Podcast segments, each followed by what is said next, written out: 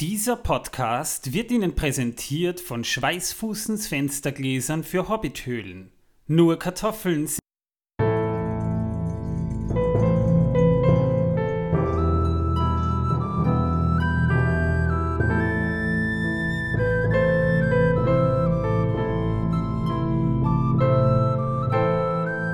Megovanen, Melonin, küsst die Hand die Damen, grüß Gott die Herren, herzlich willkommen zu einem neuen Podcast von Der Herr der Ringe pro Minute.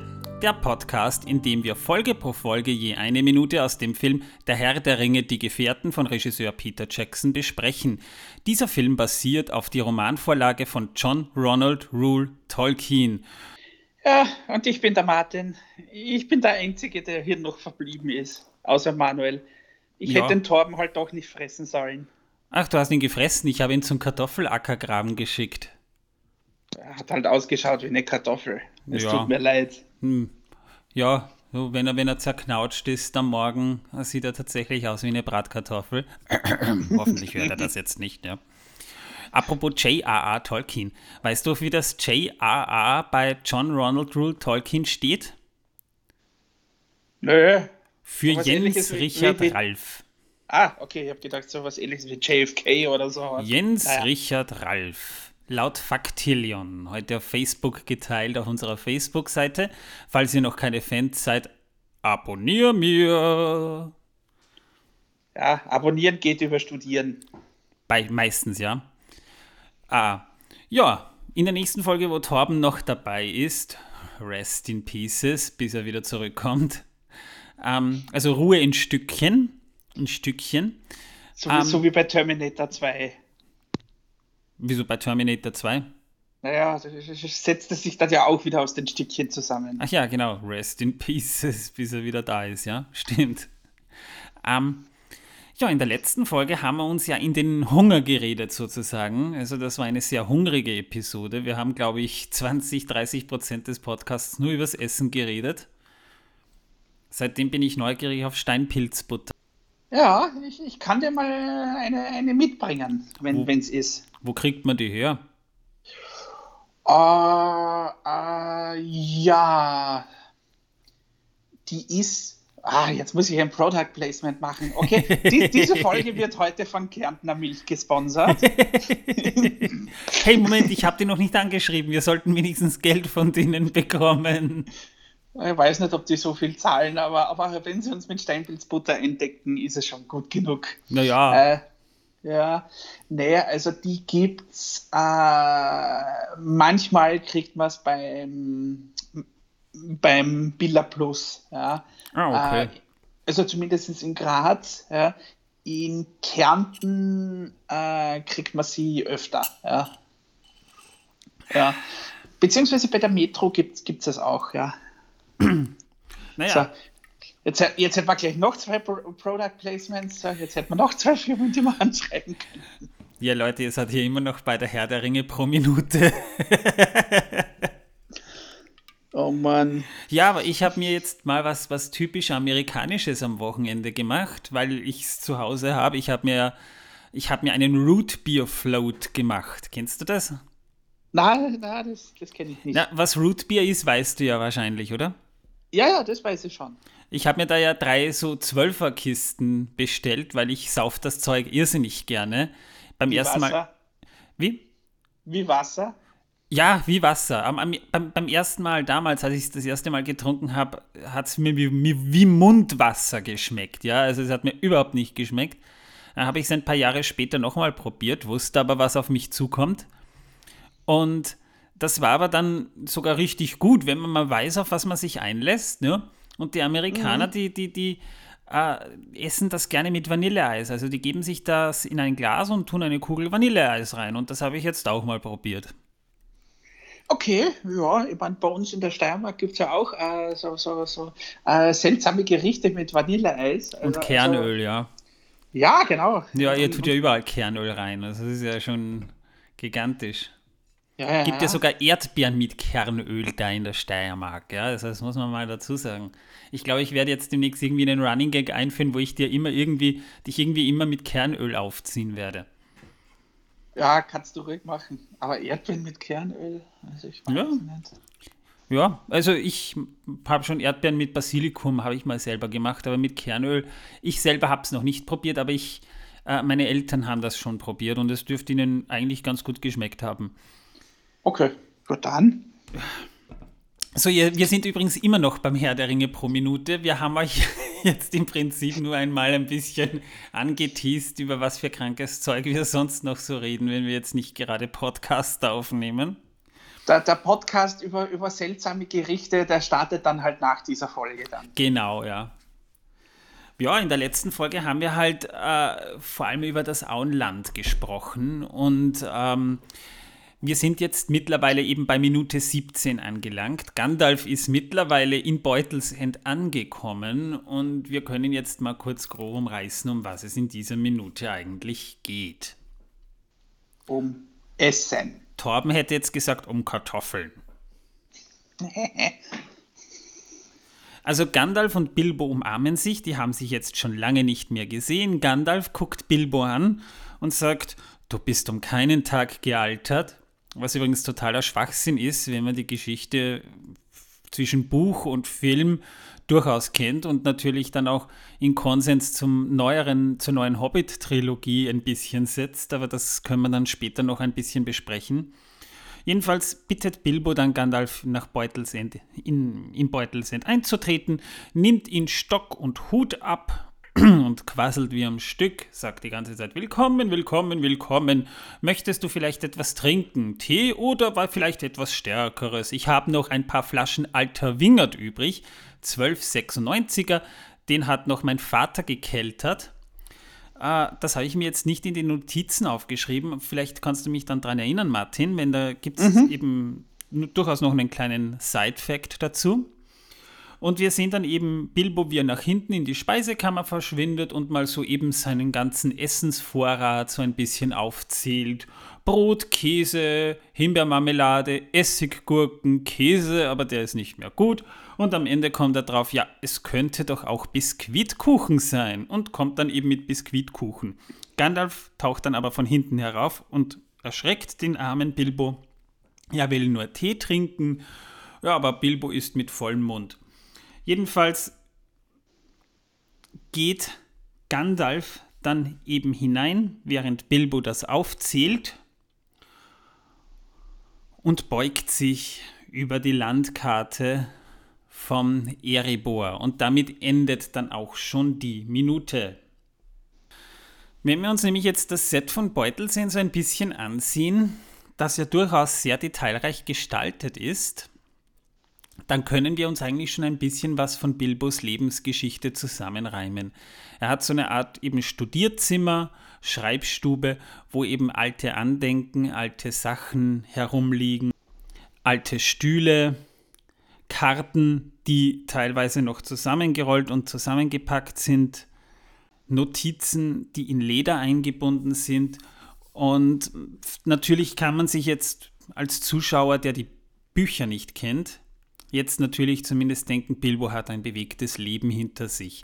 Wir haben jetzt schon viel über Bilbo und das Auenland gesprochen, aber wirklich eine Biografie zu Bilbo, also im speziellen Bilbo, hatten wir jetzt noch nicht. Und das holen wir jetzt kurz mal nach.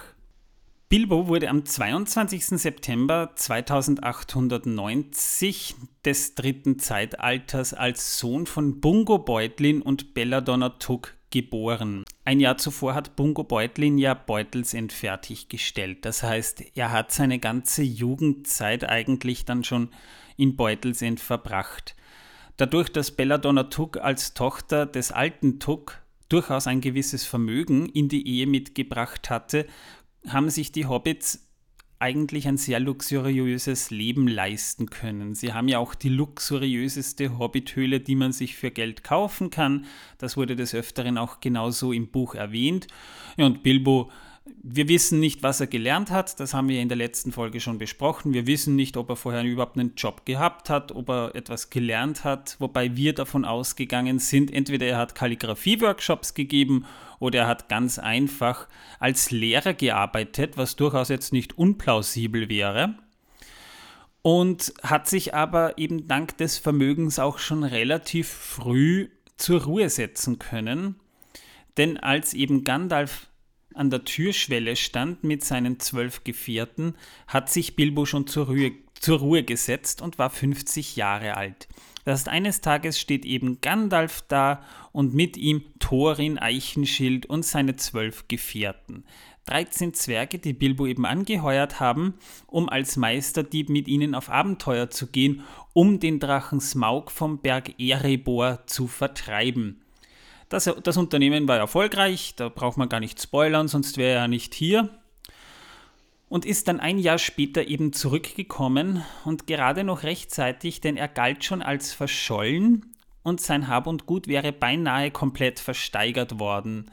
Und er ist gerade noch rechtzeitig eben zurückgekehrt, dass er dann letztendlich seinen Besitz wiedererlangen konnte und hat dann eben als noch reicherer Hobbit, der durchaus viele Schätze mitgebracht hat, in Beutelsend gelebt. Er hat allerdings nie geheiratet, Kinder hatte er auch nie und er galt eigentlich immer so ein bisschen als kauziger Einzelgänger, kann man sagen. Hat im Laufe der Zeit aber, und dazu kommen wir später auch gerne noch, eines Tages eben seinen Neffen, ja, wenn man das so nennen kann, seinen Neffen Frodo adoptiert und ihm quasi Beutelsend vermacht. Was innerhalb der, der Beutlin oder der Sackheim-Beutlin-Familie, das ist so ein bisschen ein Geflecht, das wird später noch thematisiert, äh, doch zu einem gewissen Familienzwist geführt hat. Jedenfalls sind seit diesem Abenteuer 60 Jahre vergangen und Bilbo hat sich in dieser Zeit überhaupt nicht verändert. Er ist nicht älter geworden und das ist eben genau das, was wir im, danke Martin, dass du mich daran erinnert hast, ähm, äh, dass sich Bilbo, dass Bilbo um keinen Tag gealtert ist. Ich meine, wir sehen im Herrn der Ringe Ian Holm ja auch als relativ jungen Bilbo, kann man sagen, wenn man das so nennen kann, aber nicht als diesen jungen Martin Freeman Bilbo, wo er ja doch noch etwas jünger wirkte. Und Gandalf mhm. sagt aber eben zu Bilbo, du bist um keinen Tag gealtert. Äh, er ist aber schon gealtert, weil Bilbo sieht aus wie 60, ja. Mhm. Und das ist etwas befremdlich. Im Grunde genommen lässt der Ring ja niemanden altern. Und auch im Buch wird eigentlich immer wieder angeführt, dass Bilbo immer noch unverändert aussieht. Und das ist so ein bisschen ein Konsens, der im Film nicht so richtig logisch erscheint, auch wenn Ian Holm natürlich die perfekte Wahl für den alten Bilbo ist. Das ist mhm. keine Frage. Aber es ist eben nicht wirklich realistisch, dass er um keinen Tag gealtert ist, weil er war erst 50, als er aufgebrochen ist, was bei Hobbits das beste Alter ist. Also das, was so zwischen uns, bei uns so zwischen 30 und 40 ist ungefähr. Ja? Also wo du wirklich in der Blüte deiner, deiner Jahre einfach stehst, ja. Und der müsste eigentlich noch genauso aussehen. Naja, äh, ist halt auch die Frage, das wird halt im Film nicht erklärt, ja, äh, wann war das letzte Mal, dass Gandalf äh, im, im Auenland war. Ja? Man, das wird ja im Film dezidiert nie angesprochen. Ja? Klar, man, klar, es ist ja so, dass, dass, dass Gandalf das letzte Mal im Auenland war, eben wie ein Bilbo abgeholt hat, glaube ich. Ja? Äh, aber das wissen ja die, die, die, die Filmzuseher nicht.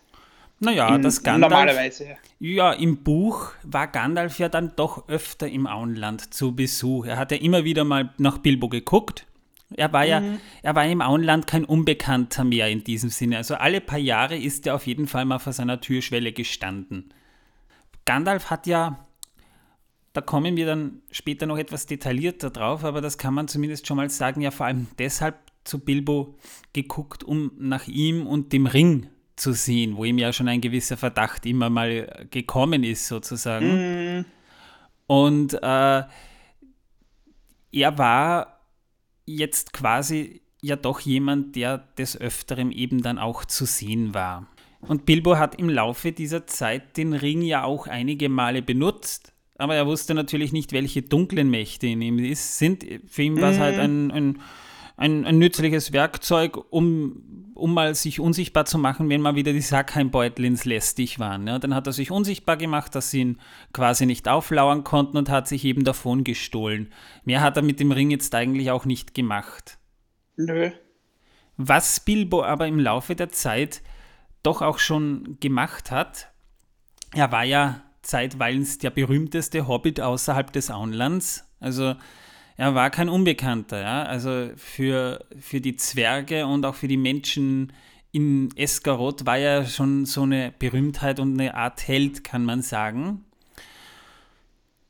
Und auch die Elben haben ihn ja dann eigentlich auch schon recht gut gekannt. Er hat ja doch ziemlich viel Elbenkunde mehr oder weniger in dieser Zeit dann studiert. Er hat die elbische Sprache ein bisschen erlernt ähm, er hat die elbische Schrift ein bisschen erlernt, denn er hat im Laufe der Zeit angefangen, das hat er dann eben später nach den Ereignissen, die wir gerade hier besprechen, ja dann noch verfeinert, hat er schon angefangen, Lieder und, und elbische Gedichte zu übersetzen. Das heißt, das war der Grundstein zu Bilbos Werk, nämlich dem Roten Buch der Westmark, das man eben auch mit viel Fantasie als das bezeichnen könnte, könnte was man im Hobbit liest.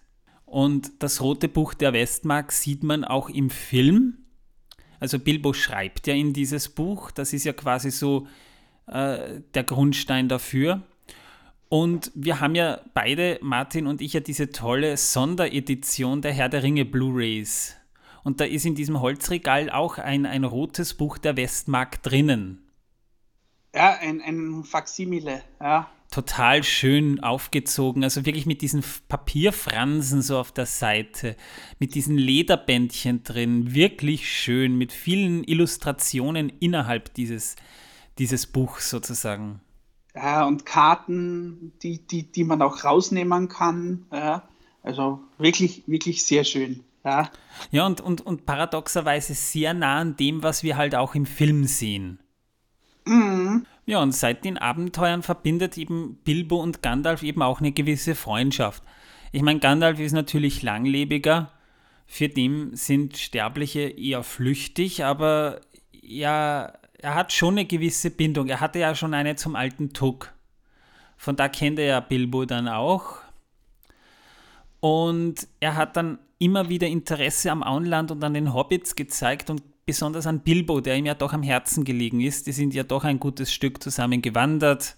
Die haben ein, ein wichtiges oder, oder ein relativ wichtiges Stück Zeitgeschichte in Mittelerde zusammen miterlebt, mit der Schlacht der Fünf Heere zum Beispiel. Also Gandalf und Bilbo sind seit 60 Jahren einfach eng befreundet. Und Gandalf das ist also typisch Gandalf. Er guckt halt auch nach denen, die ihm ans Herz gewachsen sind, regelmäßig, ob es denen auch gut geht. Das Problem ist halt nur, dass Gandalf eben im Auenland als Landplage gilt, weil eben durch diese ganzen Geschichten und die Flausen, die Bilbo dann am Ende ja auch äh, anderen Hobbits so ein bisschen in den Kopf setzt, haben wir ja dann im Endeffekt irgendwo das Problem, dass viele Hobbits auf ihre Art und Weise ins Abenteuer gegangen sind, was den Hobbits, die es eben gerne traditionell haben und sehr konservativen, einfach nicht gepasst hat. Und Gandalf ist so ein bisschen eben der Störenfried, der diese Unruhe eben in dieses Auenland gebracht hat. Dann kommt halt noch dazu, das sehen wir im Film nicht, das wird aber im Buch erwähnt, dass ja beim Fest auch Zwerge da waren. Das heißt, es sind ja Zwerge aus, aus Eskarot und aus Tal gekommen und die haben ja Geschenke dort mitgebracht, eben Spielzeug, das eben speziell dort von Zwergen angefertigt wurde, also ganz feines Schnitt und, und, und Metallwerk und das hat Bilbo eben dort auch verschenkt. Das heißt, es waren Zwerge da, und die, die haben quasi teilweise auch Catering dort gemacht ne, und haben quasi Bilbo abgeholt dort für sein neues Abenteuer. Das sieht man natürlich im Film nicht, aber im Buch sind die Zwerge eindeutig eben auch da. Und das ist auch wieder so eine, so eine bemerkenswerte Geschichte, wo Bilbo halt in einem eher zweifelhaften Ruf steht, weil er eben mit ausländischem Volk verkehrt. Äh, Parallelen zur österreichischen Innenpolitik, ja, äh, sind da jetzt aber, aber, aber nicht gewollt, ja, sondern nur Zufall. Naja, das ist, gilt ja auch für unsere deutschen Zuhörer so ein bisschen. Also das Auenland ist jetzt nicht zwangsweise Sachsen. Wir sind jetzt jedenfalls quasi im Set von Beutelsend drinnen und ich kann es nicht anders sagen, das ist wirklich eine, eine Meisterleistung der Filmkunst, wenn man es jetzt mal so sieht, weil ein Set so detailliert nachzubauen ist das eine, ja, das ist schon gigantisch. Aber man hat ja wirklich zwei Beutelsend-Sets in zwei verschiedenen Größenverhältnissen gebaut und das muss ja tatsächlich eins zu eins äh, von, den, von den Ausmaßen her einigermaßen passen, dass es realistisch wirkt. Wir haben quasi ein Beutelsend in Hobbit-Größe, also wo, die, die, die, wo Gandalf, also Ian McKellen als Gandalf quasi drin steht und ihm alles zu klein ist. Und wir haben auf der anderen Seite eben Beutelsend in einem Ausmaß, wo eben Ian Home dann quasi sich auch frei drin bewegen kann und das muss aber dann eben äh, so getimed und, und so gesetzt werden, dass wenn man jetzt das Kamerasystem aufsplittet, weil es sind ja im Prinzip zwei verschiedene Sets, dass das organisch wirkt wie eine Aufnahme. Das heißt, die Beleuchtung muss eins zu eins mit dem übereinstimmen, was wir dort sehen. Dann müssen die äh, Verhältnisse, die Abmessungen der Details so derart eins zu eins abgestimmt sein, dass wenn jetzt Bilbo eben reinkommt und äh, den Stock von Gandalf nimmt, das eine Bild über dem anderen liegt. Das ist teilweise eben auch ein bisschen getrickst mit Bluescreen. Und dann im nächsten Shot, weil es ist eine einzige Einstellung, die wir hier sehen, wo Bilbo dann kurz eben rübergeht, den Hut von Gandalf und den Stock an die Wand le legt und dann Gandalf im Hintergrund wieder zu sehen ist, wo dann im Prinzip Bilbo vorne ist und Gandalf hinten das heißt, wir haben hier im Prinzip zwei exakt gleiche Einstellungen, die auch von den Kamerabewegungen her exakt abgestimmt werden müssen.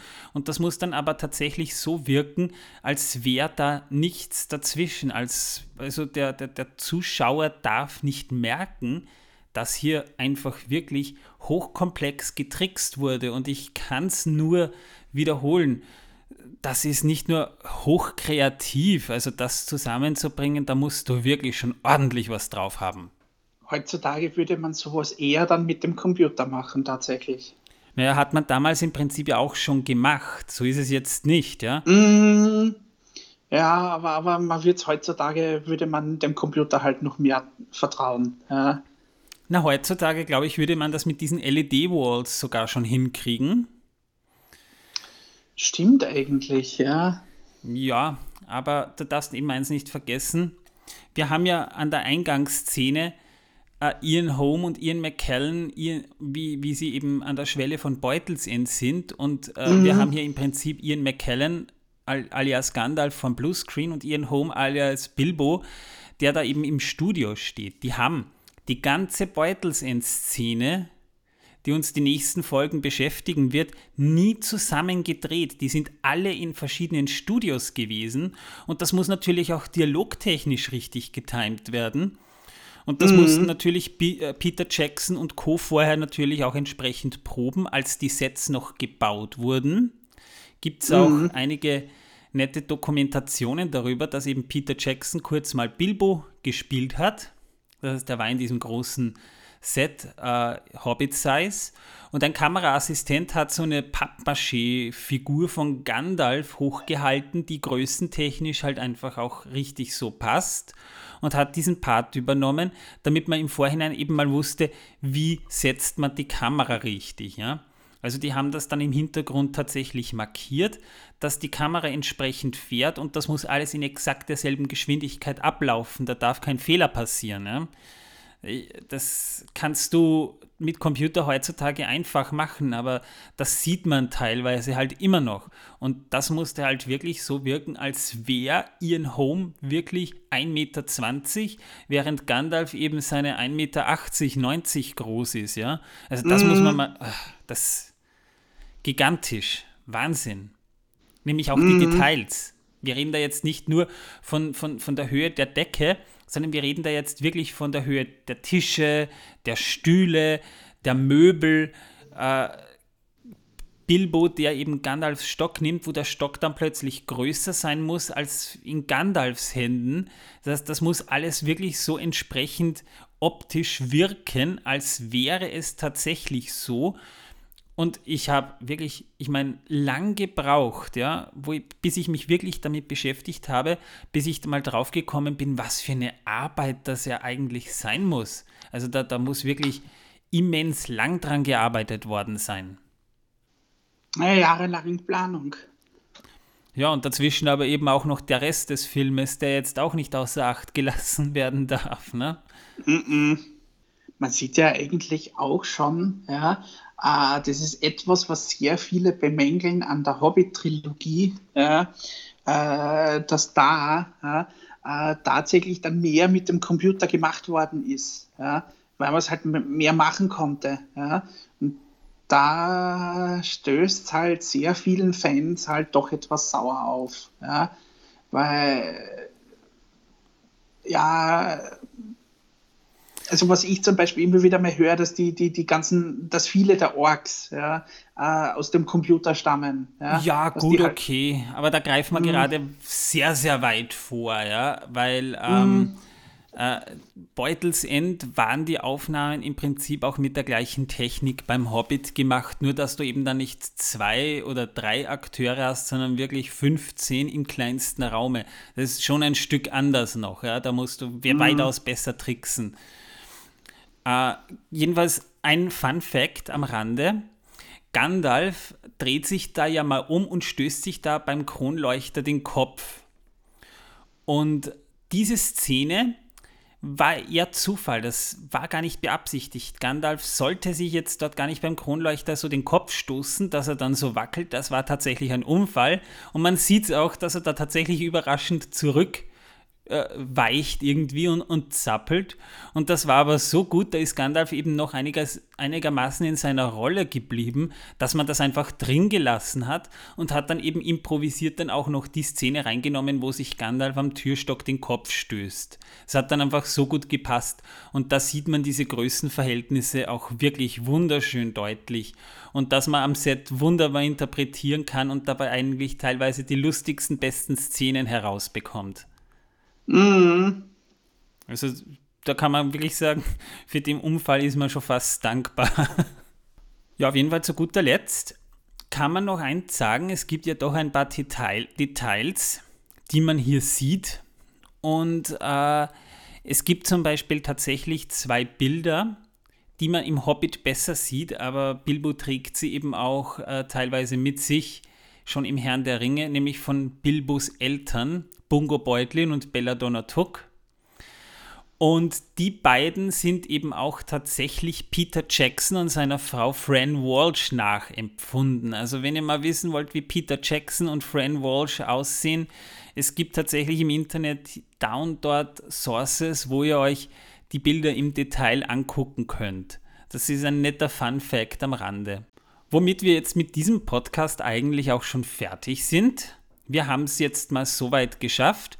Und ja, also ihr merkt, ich bin von dieser Szene einfach wahnsinnig begeistert, weil bei meiner ganzen Recherche, die ich jetzt für diesen Podcast gemacht habe, ich so viel Material dazu gesucht und gefunden habe, dass ich eigentlich nur staunen kann, wie die das wirklich hinbekommen haben. Also Hut ab, Peter Jackson, das ist wirklich Filmkunst auf hohem Niveau jeder Oscar des Films redlich verdient. Und worum geht es dann in der nächsten Folge? Ums Saufen. Perfekt. Ja, ne, es geht um die Kneipenkultur der Hobbits. Das heißt, wir besprechen so ein bisschen, äh, wie besaufen sich die Hobbits am liebsten sozusagen. Dann geht es auch um das komplizierte Verhältnis zwischen Bilbo und den Sackheimbeutlins, das in der nächsten Folge in einer äh, Extended-Szene der derzeitigen Szene sozusagen ein bisschen hervorgehoben wird. Da werden wir dann auch drüber reden. Also bei der nächsten Folge wieder einiges an Information. Hoffe, ihr seid uns bis dahin gewogen. Mir hat es wieder wirklich viel Spaß gemacht. Ich hoffe euch auch. Auf Wiedersehen. Mahlzeit.